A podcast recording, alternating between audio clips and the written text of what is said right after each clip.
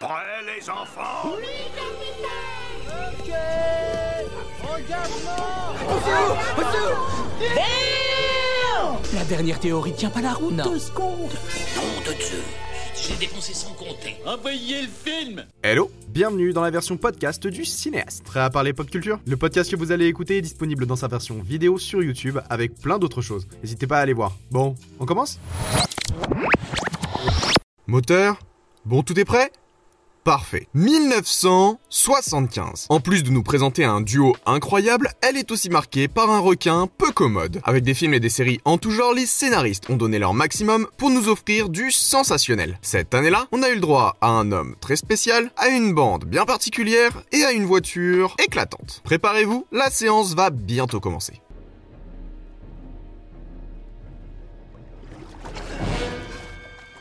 Tout d'abord et comme toujours, revenons sur notre repère chronologique. 1975 est marqué par la diffusion du 666e épisode des Feux de l'amour. Et ils ont même pas mis Satan en guest. Cette année-là, on a fait la découverte d'un insecte devenu légendaire dans Maya l'abeille.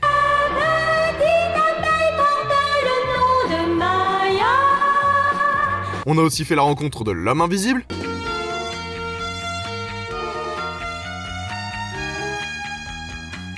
On a encore vu une nouvelle série de science-fiction britannique avec Cosmos 1999.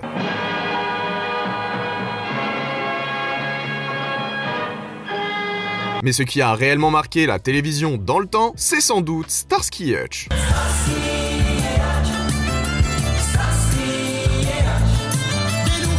Hutch est une série policière américaine de 4 saisons, racontant les péripéties du duo de policiers susmentionnés dans le nom. Eh, j'ai trouvé un moyen de pas me répéter. Avec des caractères diamétralement opposés, nos protagonistes vont donner leur maximum pour protéger les rues de la cité imaginaire de Bay City. En jouant les gros bras et en résolvant des affaires avec l'aide de leur ami Huggy les bons tuyaux, nos deux acolytes n'hésitent pas à se lancer au devant du danger dans leur Ford Grand Torino rouge et blanche. Il est clair que la série n'a pas apporté grand chose dans le domaine de l'art télévisuel. Cependant, son côté décontracté drôle tout en restant dans le domaine de l'action lui a permis de se faire rapidement une place dans le panthéon de la télévision. Dans notre pays, c'est non seulement la voiture mais surtout la musique du générique qui a grandement aidé à rendre le show mythique. Il est vrai que même sans avoir vu un seul épisode, la mention du nom peut rapidement vous mettre le thème musical en tête tout le reste de la journée. Ça a rendu le montage de cette vidéo infernal. Malheureusement pour la série, c'est une campagne contre la violence policière dans son pays d'origine qui lui fera perdre en intensité jusqu'à la voir s'éteindre. Outre sa courte longévité, elle a surtout permis la vente d'un très grand nombre de produits dérivés à l'effigie de nos personnages principaux et même de plusieurs jeux vidéo. Et c'est en 2004 qu'ils ont essayé de la faire revivre en lui offrant une adaptation au cinéma avec Ben Stiller et Owen Wilson dans les rôles principaux, une tentative d'hommage que je ne me permettrai pas de commenter. C'était pas bien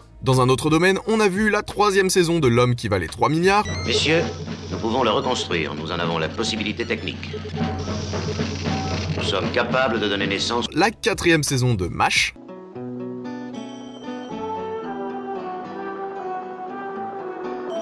Et la seconde saison de Happy Days.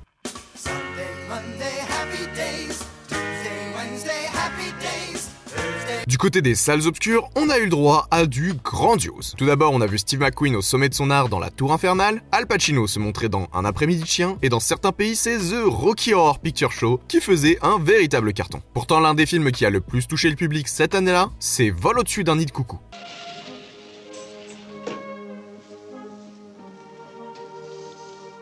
Vol au-dessus d'un coucou est un drame américain réalisé par Milos Forman et adapté du roman éponyme de Ken Kesey. Il nous raconte l'histoire de R.P. McMurphy, un nouvel arrivant dans un hôpital psychiatrique qui vient tout droit de la prison où il était détenu. C'est en se faisant passer pour fou afin de s'échapper de son pénitencier qu'il va peu à peu découvrir la détresse et la tristesse des patients de l'établissement. Bien que le film porte avant tout sur la folie, les troubles mentaux et les différents degrés qui empêchent littéralement de vivre dans ce qu'on appelle la normalité, il recèle d'un tout autre aspect politique. En effet, l'arrivée de notre protagoniste dans le centre hospitalier va créer une vague de problèmes à l'autorité régissant le bon fonctionnement de l'établissement. Ainsi entouré par des personnes malades, il va créer des rébellions et offrir à ses camarades de nouvelles perspectives de bonheur. Ce film nous présente l'opposition entre un état totalitaire pouvant abuser de ses pouvoirs sur son peuple et comment celui-ci tente par des tentatives de, entre guillemets, révolution, se libérer de l'oppression. Viva la révolution Nous pouvons donc voir ce qu'il arrive lorsqu'on essaie d'intégrer une personne libertaire au centre d'un peuple soumis et les conséquences de son comportement sur chacune des parties. Même malgré les passages difficiles montrant les difficultés de certains personnages, l'œuvre parvient à nous impacter en saisissant des moments de vie et de joie et nous laisse sous-entendre que parfois, ça peut être beau la folie. À l'instar d'un artiste français qui l'a chanté bien plus récemment. De plus, avec un personnage principal totalement détestable au début du film, celui-ci va apprendre à changer en prenant sous son aile les différents membres de l'unité où il est interné. Développant peu à peu de l'empathie pour chacun de ses camarades, il va changer et éprouver certains remords quant à son comportement et à ses actes. Vol au-dessus d'un nid coucou est ce qu'on appelle dans le milieu une véritable masterclass. L'image qu'il dépeint a beaucoup marqué la culture populaire et certains épisodes de série reprennent et détournent le titre du film, comme Supernatural qui le réutilise pour Vol au-dessus d'un nid de démon ou Futurama qui le remplace par des robots. On sait aussi qu'il est mentionné dans un épisode de Homeland quand Danny DeVito s'échappe d'un asile d'une façon bien particulière dans la série Philadelphia. Et tant qu'on est dans les références, il est temps d'aborder notre point. On la ref Et cette ref, les Simpsons l'ont bien. C'est pourquoi on peut voir plusieurs passages dans un centre psychiatrique qui ne manque pas de nous montrer des clins d'œil, quand, dans un épisode de la saison 4, c'est Bart qui reprend l'idée de RP McMurphy en emmenant cette fois-ci des personnes âgées en balade dans un bateau. Pour terminer, j'aimerais ajouter que le film est allé jusqu'à toucher la culture musicale, puisque certains artistes et groupes y font référence. On peut citer par exemple la chanson Welcome Home de Metallica ou Take Me Home de Phil Collins. Ah et pour info, le coucou dans le titre, c'est juste un problème de traduction. Le terme du titre original One Flew Over de Cuckoo's Nest On saluera mon accent en anglais. est en réalité de l'argot pour désigner une personne atteinte d'une maladie mentale, un dingue. Pour ce qui est de la cérémonie des Oscars, notre film du jour a littéralement roulé sur la concurrence, en décrochant la statuette du meilleur film, du meilleur réalisateur pour Milos Forman, du meilleur acteur pour Jack Nicholson et de la meilleure actrice pour Louise Fletcher. Du côté de la francophonie, on a pu voir Jean-Paul Belmondo dans Peur sur la ville, un bon nombre de grands acteurs français dans On a retrouvé la 7ème compagnie, l'incroyable Alain Delon sortait le masque et l'épée pour signer son nom à la pointe de l'épée dans Zorro, sans oublier Yves Montand et Catherine Deneuve qui se montraient ensemble dans Le Sauvage. En 1975, on a aussi vu Sean Connery avec Michael Caine dans L'homme qui voulut être roi, et le retard français nous a fait découvrir plus de 8 mois après sa sortie le second volet du Parrain et la comédie de Mel Brooks Frankenstein Jr. En outre, les Monty Python nous ont fait rire dans Sacré Graal, Stanley Kubrick dévoilait Barry Lyndon et Brian De Palma présentait Phantom of the Paradise. Mais 1975, c'est aussi et surtout l'arrivée sur le devant de la scène d'un futur géant du divertissement avec les Dents de la Mer.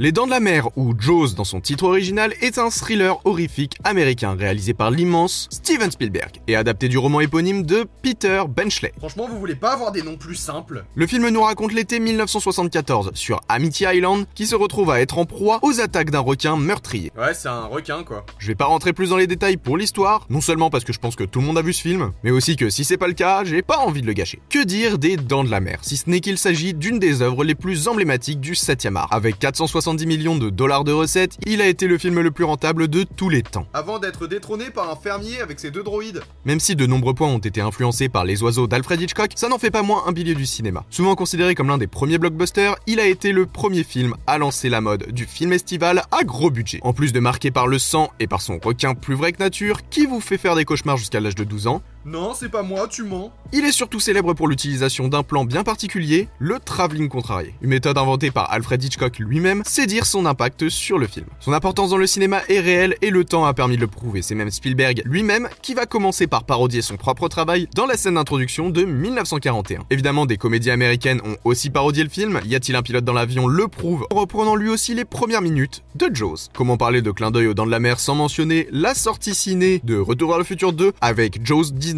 Ça en fait des requins. mais bon, je pense que continuer de citer des références n'aurait aucun intérêt étant donné le nombre de films qu'il a inspiré et qu'il continue d'influencer. Ce qui est certain, c'est qu'il est probablement le film le plus important du divertissement avec sa mise en scène millimétrée et sa bande originale de John Williams qui nous glace le sang en deux notes et qu'il a lancé la carrière de son réalisateur. Ce qui a permis au jeune Steven, alors âgé de 28 ans, de nous offrir certains des plus grands chefs-d'œuvre du cinéma, que ce soit avec des créatures bien plus gentilles et mignonnes ou d'autres monstres sanguinaires aux dents pointues. Et vous, les requins, ils vous rendent phobiques? Et cette semaine, je laisse le mot de la fin à un capitaine légèrement sur ses gardes.